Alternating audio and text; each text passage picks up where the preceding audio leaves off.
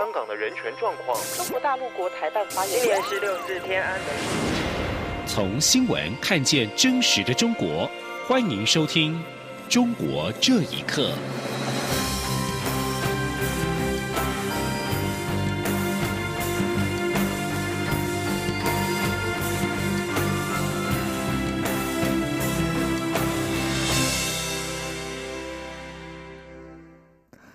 各位好，欢迎收听《中国这一刻》。美国国会及行政当局中国委员会 （CECC） 八号发布了二零一九中国人权年度报告，批评中共领导人习近平从上台以来，中国各方面的人权状况持续恶化。出席报告发布会的联邦参议员 （CECC） 的共同主席卢比奥指出，习近平上任之后，中国的人权状况没有最坏，只有更坏。报告还指出，中国通过司法制度打压人权，并在记者会现场列出了十六位遭中国所谓司法审判之后关押的政治犯名单。报告还表示，中国共产党通过科技发展和资讯控制，更有效地迫害中国人民。这在新疆针对少数民族设立的在教育营就是一例。而关于西藏，民主党籍联邦众议员兼委员会主席麦高文批评中国共产党不尊重藏人的宗教传统，要由共产党指定达赖喇嘛的转世接班人，实在荒谬。委员会还另外制作摘要书籍，特别以香港去年反送中示威游行作为封面。民主党籍众议员麦高文和共和党籍众议员史密斯都呼吁，不论美洲贸易谈判接下来会如何进展，中国的人权问题都不应该变成附带议题，不应该以牺牲普世人权价值作为代价。中国武汉出现不明原因的肺炎，台湾卫生福利部疾病管制署今天表示，他们在上午接获中国大陆回函，指武汉不明原因肺炎的病毒是新型的冠状病毒。不过，机关署指出，确切病毒种类还不清楚，仍然有待中国持续说明。记者肖兆平报道。卫生福利部疾病管制署九号上午接获中国大陆官方通知，指武汉不明原因肺炎病原体初判为新型冠状病毒，检出十五起阳性病例。目前已经完成病毒全长基因定序，在电子显微镜下也是呈现典型的冠状病毒形态。对此，疾管署防疫医师黄婉婷表示，虽然有初判结果，但至于是哪一种冠状病毒，目前还需要进一步检定。黄婉婷表示，已知的冠状病毒约有十种。会感染人类的冠状病毒有六种，最有名的就是严重急性呼吸道症候群跟中东呼吸道症候群，而牛、猪、禽类、犬猫都是常见的宿主。因此，如果不明肺炎原因是冠状病毒，很有可能是过去未曾发现，或是过去没有感染人类的潜力。他说：“我们相信他有可能是呃，第一个有可能是从来没有被发现过的新的冠状病毒，或者是已经知道会感染动物，但是从来没有感染过人报告的的的冠状病毒。”哈，黄婉婷指出。如果用已知会感染人类的冠状病毒特性来推论这起新型冠状病毒，可能就会有飞沫、空气等传播模式。而从武汉情况来说，应该是属动物传人的途径。这类通常人传人的传染力也不会太强。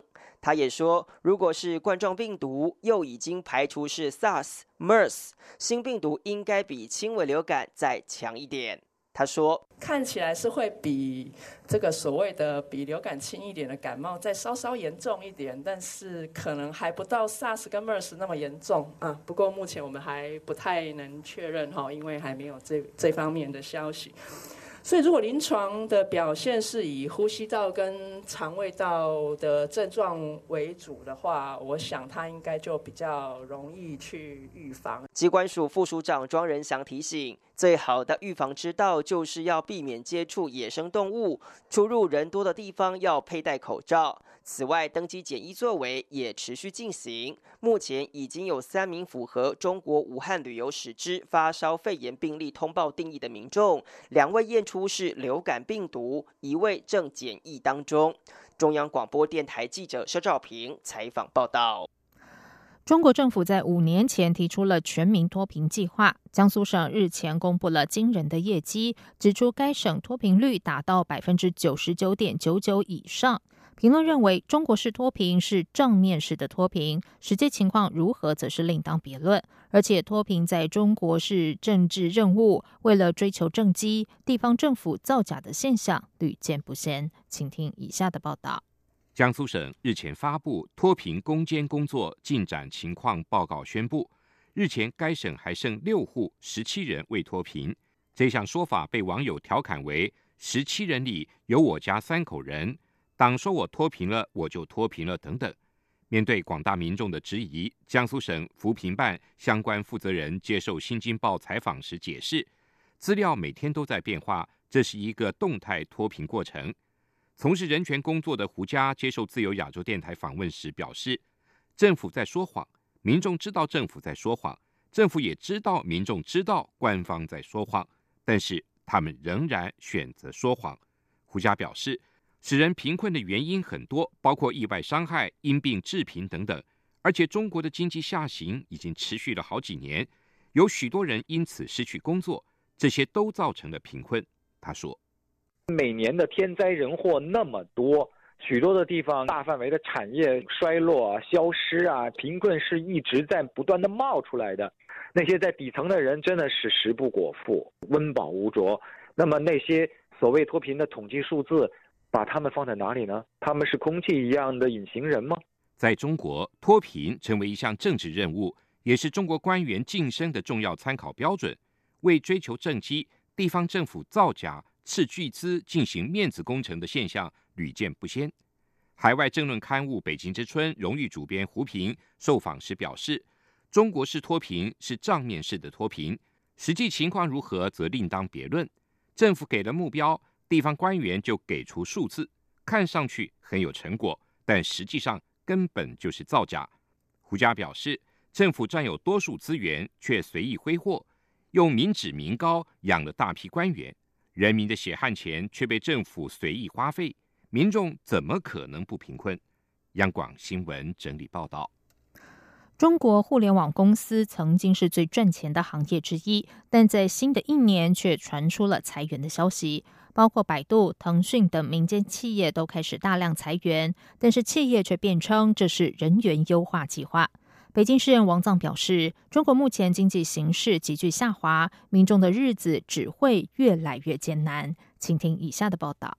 近期网络上一篇报道指出，百度无人驾驶部门大量裁员，原因是没有车厂愿意量产。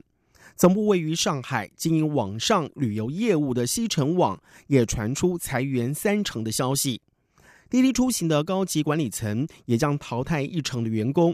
腾讯于二零一八年组建的平台与内容事业群解雇了三成员工。面对企业大量裁员，不少互联网大型企业老板说成是人员优化。马云日前在一场演讲中回应了阿里巴巴裁员争议时，甚至说那是向社会输出人才。北京诗人王藏在接受自由亚洲电台采访时说：“以目前的趋势。”民众的日子只会越来越艰难。他说：“中国目前经济形势的急剧下滑和沉重困境，一方面靠印钞票和涨价来抢夺大众财富，一方面呢对民营企业深入压榨，企图以此缓解经济危机。但这会一时凑效。”不会一直凑效，任何不是大权贵的所谓屁民们，日子只会更加的难熬。江苏外企退休的高管齐先生在接受访问时表示，中国有八成就业人口在民营企业任职，但掌握财政资源的政府行政部门人数越来越多，政府部门更应该裁员。他说：“那个宣传到处还是高大上的，第一个就宣传部门没有一刀子砍下去。”这些都是养的闲人们，我也没听到过这个集团里很多岗位撤掉吧。另外一个维安维稳费，我看我还没减吧，到处都是增加。如果大批的人已经失业了，那么你应该裁减不要的。中国国务院总理李克强日前才要求各个部门全力防范化解规模性的失业风险，全力确保就业形势总体的稳定性。但根据猎头公司指出，前几年十分热门的互联网行业，从去年开始就已经走下坡了。央广新闻整理报道。曾经盛极一时的网贷平台 P2P，这两年陆续传出倒闭。近期，中国多个省市先后宣布全面取缔辖内的 P2P 平台。民众认为，协助中小企业融资本来不是坏事，但政府应该要有监管制度。对于投资的受害者，国家和银行也应该负起责任。请听以下的报道。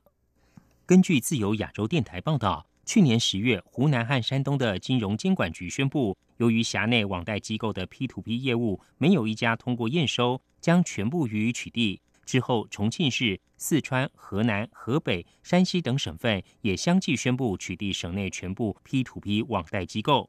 一直在帮助 P2P 债主维权的李小姐表示，P2P 网贷债主众多的上海、江苏和浙江等省份没有加入全面取缔的行列。是因为当局害怕引起民众恐慌，李小姐说。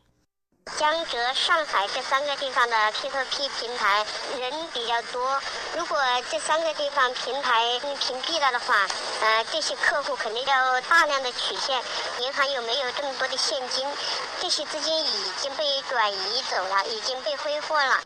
如果取现取不到的话，这么多的人就会就会维权，就会引起社会的动荡。对于 P2P 投资争议的赔偿问题，李小姐认为，国家应该制定一套赔偿机制，政府和银行都该承担赔偿责任，至少要将本金赔偿给投资者。上海投资者聂先生有不少亲友因为 P2P 变得一无所有，他认为 P2P 是一种融资方式，本来不是坏事，但政府应该要负责监管。聂先生说。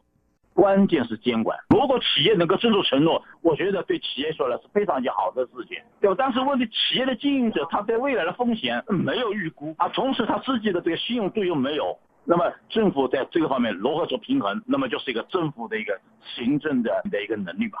每一张 P2P 的合同，它上面写了很清楚是有风险，但是参与投资的人可有些可能个体户生意都没做，他对风险没有一点点的意识。